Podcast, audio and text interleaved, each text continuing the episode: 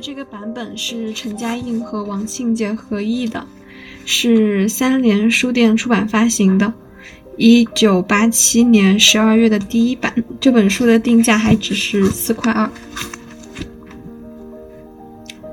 如果我们确实应该突出的提出存在问题，并且充分透视这个问题，那么依照前此所做的说明，可以知道，要想解决这个问题，就要求把观看存在的方式解说清楚，要求把领会意义和从概念上把捉意义的方式解说清楚。要求把正确选择一种存在者作为范本的可能性准备好，把通达这种存在者的天然方式清理出来。观看、领会和理解、选择、通达这些活动都是发问的构成部分，所以它们本身就是某种特定的。存在者的存在样式，也就是我们这些发问者本身向来所示的那一种存在者的存在样式。因此，彻底解答存在问题，就等于说，就某种存在者即发问的存在者的存在，使这种存在者透彻可见。作为某种存在者的存在样式，这个问题的发问本身从本质上就是由问之所问规定的，即由存在规定的。这种存在者就是我们自己向来所示的存在者，就是除了其他存在的可能性外。还能够发问存在的存在者，我们用“此在”这个术语来称呼这种存在者。存在的意义问题的突出而透彻的提法，要求我们事先就某种存在者的存在，来对这种存在者加以适当解说。然而。这样一种大胆的行为，不是显然陷入了一种循环吗？必须先就存在者的存在来规定存在者，然后又要根据此在这种存在者，才肯提出存在问题。这不是兜圈子又是什么？只有这个问题的答案。才能够提供的东西，不是在解答这个问题的时候就被设为了前提吗？在原理研究的领域中，人们随时都能轻易地引出论据，来指责研究工作陷入了循环论证。但在权衡具体的探索途径时，这种形式上的指责。总是徒劳无益的，它丝毫无助于事情的领悟，反而妨碍我们突入探索的原地。何况，在问题的上述提法中，实际上根本没有什么循环。存在者满可以在它的存在中被规定。而同时，却不必已经有存在意义的明确概念可供利用。苟非若此，至今就还不可能有存在论的认识。然而，实际上，确有这种认识，却恐怕是无法否认的。迄今为止的一切存在论，当然都把存在。设为前提，不过却并没有把存在当做可以利用的概念，并没有把存在当做我们正在寻求的那种东西。存在之被设为前提，具有先行着眼于存在的性质，也就是说，一旦着眼于存在，给定的存在者就在他的存在中得到了暂先的勾连。这种起引导作用的着眼方式，生自通常的存在之领悟。我们自己就活动在这种通常的存在之领悟中，而且它归根到底属于此在本身的本质机制。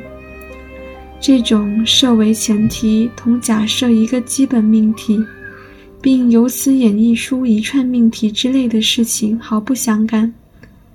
存在的意义问题的提出，根本不可能有什么循环论证。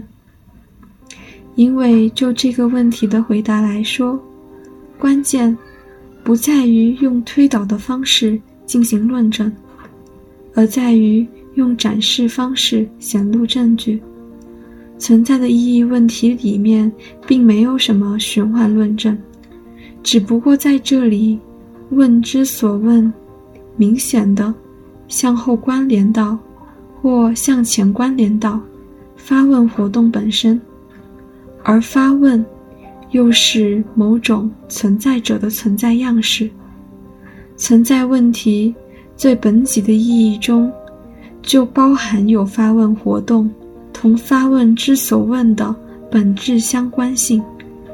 但这也只是说，具有此在性质的存在者，同存在问题本身有一种关联，甚至。可能是一种与众不同的关联。然而，这样一来，不是已经摆明了某种确定的存在者具有存在的优先地位吗？不是已经给定了那应当充任存在问题首先问及的东西的作为范本的存在者吗？前此的讨论还没有摆明此在的优先地位。也还没有断定，它可能乃至必然充任本来问及的存在者来起作用。不过，此在具有优先地位这一情况，已经初露迹象了。第三节，存在问题在存在论上的优先地位。以上我们寻问题之所以为问题的形式结构为线索，描述出了存在问题的特征，这样我们就弄清楚了，存在问题是一个独特的问题。要清理出存在问题，乃至解决存在问题，我们需要进行一系列基本的考察，但只有对存在问题的作用。意图与动因加以充分解说之后，存在问题的与众不同之处才会呈现出来。到现在为止，我们是这样说明重提存在问题的必要性的：首先，因为这个问题源远流长，但尤其是因为它没有一个确定的答案，甚而。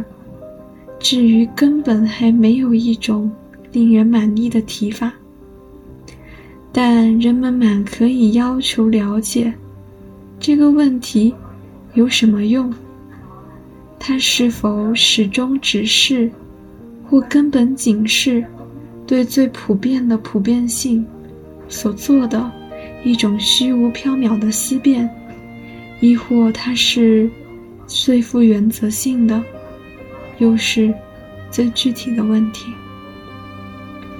存在总是某种存在者的存在。按照种种不同的存在领域，存在者全体可以成为对某些特定事情的区域进行显露和介说的原地。这些事情，诸如历史。自然、空间、生命、此在、语言之类，又可以在相应的科学探索中专题化为对象。科学研究简单粗糙的把这些事情的区域发掘出来，并首次固定下来，借事情的区域的基本结构，把这种区域制定出来，并以某种方式，已经由对存在领域的前科学的经验与解释完成了。因为事情的区域本身，就是以存在领域。来划分的。首先，是那些如此这般生长出来的基本概念，保持其为首次具体开展的这种区域的指导线索。虽说研究的重心始终在这种实证性之中，但研究所取得的进步，却主要不靠收集结论。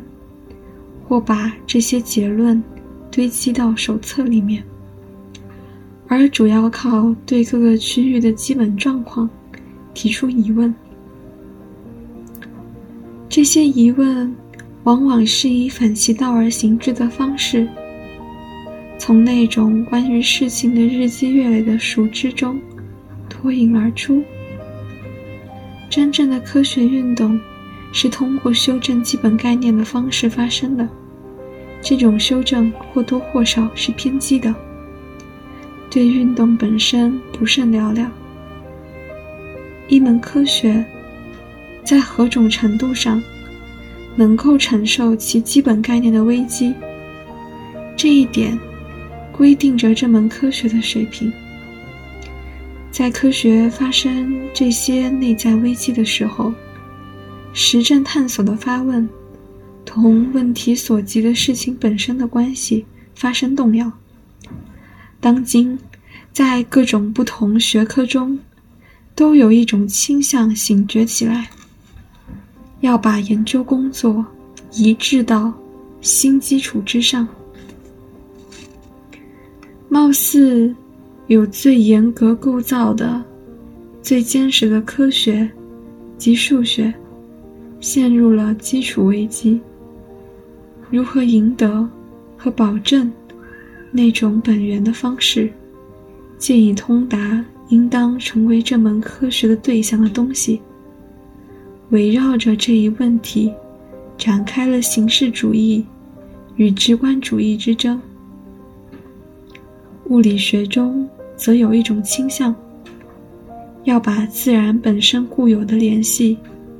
如其自在的那样提供出来。相对论就生于这种倾向。相对论是为通达自然本身的道路提供条件的理论，所以他试图把一切都规定为相对性，借以保存运动规律的不变性。而且这样一来，就使它和。在它之前就有了的物质结构问题发生对抗。在生物学中，对机体和生命曾有过机械论的与活力论的种种规定，现在则有一种倾向觉醒过来，要反过头来。深入到这种种规定之后，进行追问，要重新规定生命体之为生命体的存在方式，在具有历史学性质的精神科学中，透过传统及其流传下来和表现出来的方式，直趋历史现实本身的倾向日益强烈。文献史。应当成为问题史，而神学正尝试着更原始的解释人像上帝的存在。这种解释是借信仰本身的意义先行描绘出来的，并且依然留在信仰的意义之内。神学又慢慢的重新领会到路德的见地。神学教条的系统，栖止于其上的基础，本身并不深自对某个本源的信仰问题。理解这个基础的概念方式，对神学问题不仅不够用，而且还遮盖了它，歪曲了它。